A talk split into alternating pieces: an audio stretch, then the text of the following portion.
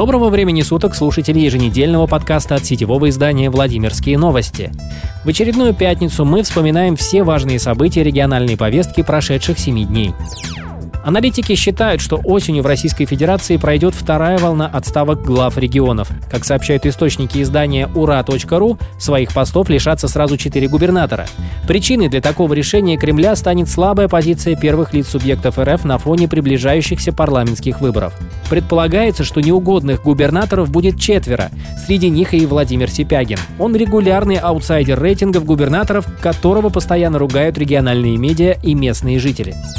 Спорткомплекс «Торпедо» во Владимире ждет масштабная реконструкция. По задумке, большой стадион немного уменьшится в размерах и будет рассчитан на 10 тысяч зрителей. Над трибунами появится навес. Игровое поле будет с искусственным покрытием и подогревом, благодаря чему играть и тренироваться на нем можно будет круглогодично. Кроме того, для занятий физкультурой и спортом появится еще два крытых комплекса. Проектно-сметная документация и экспертиза по объекту должны быть готовы к декабрю текущего года. Начать обновление торпеда планируют уже в следующем году. В Муроме на нерегулируемом пешеходном переходе водитель «Лады Грант» избил двоих 15-летних девочек. Удар был такой силы, что пострадавшие отлетели на несколько метров от места столкновения с автомобилем. Обе жертвы были доставлены в местное отделение больниц с тяжелыми травмами и переломами. Сообщается, что одна из них сейчас находится в реанимации. В этом месте три года назад уже произошла похожая дорожная авария. В сентябре 2017 года местная жительница, управляя автомобилем Toyota RAV4, наехала на школьницу, возвращавшуюся в школу после урока физкультуры в парке.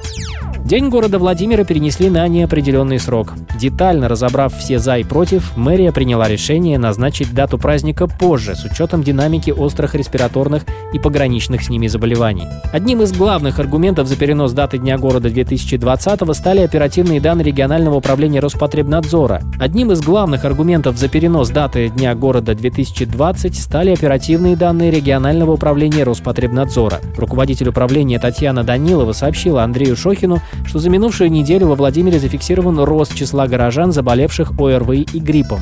По сравнению с первой неделей августа прирост составил 12,9%, а превышение недельного эпидемиологического порога более 20. По мнению специалистов, в результате массовых мероприятий Дня города с участием десятков тысяч жителей, в том числе и детей, кривая заболеваемости могла бы поползти вверх и привести к нежелательным последствиям для тех же школ, которые через полторы недели начнут новый учебный год в долгожданном очном формате.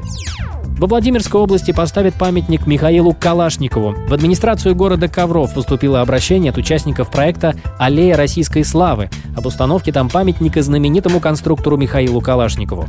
Отмечается, что сам памятник городу подарят. Из городского бюджета нужно будет оплатить постамент 75 тысяч рублей, доставку 40 тысяч рублей и установку. За то, чтобы привести конструкцию в город, уже проголосовали местные депутаты. В скором времени предстоит выбрать, где будет находиться памятник создателю АК-47. Во Владимирской области пройдет первая премия для бизнес-сообщества. С 2011 года бизнес-премия проходит в Тульской, Орловской и Калужской областях. Владимирская премия станет частью общественного института, созданного в сотрудничестве с ведущими предпринимателями, руководителями предприятий и учредителями СМИ соседних регионов ЦФО. Региональная бизнес-премия ставит в пример лучшие компании, создает позитивный имидж для компаний-участников, содействует привлечению инвестиций в экономику региона, помогает компаниям-номинантам расширять свой бизнес, повышать репутацию и конкурентоспособность на рынке.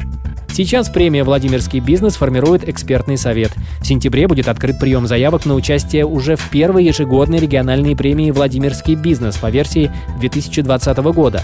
В октябре свои предложения по номинантам внесет оргкомитет премии. В ноябре будут подведены итоги премии. Лауреатами станут лучшие в своей категории компании, отвечающие современным требованиям девелопмента отрасли. Организации, участвующие в борьбе за награды премии, пройдут серьезный тщательный отбор путем голосования членами авторитетного жюри, а один из победителей будет выбран путем народного голосования. На этом наш подкаст завершен. Спасибо, что были с нами. Все остальные не менее интересные новости вы всегда сможете найти на страницах newsvladimir.ru. Оставайтесь с нами.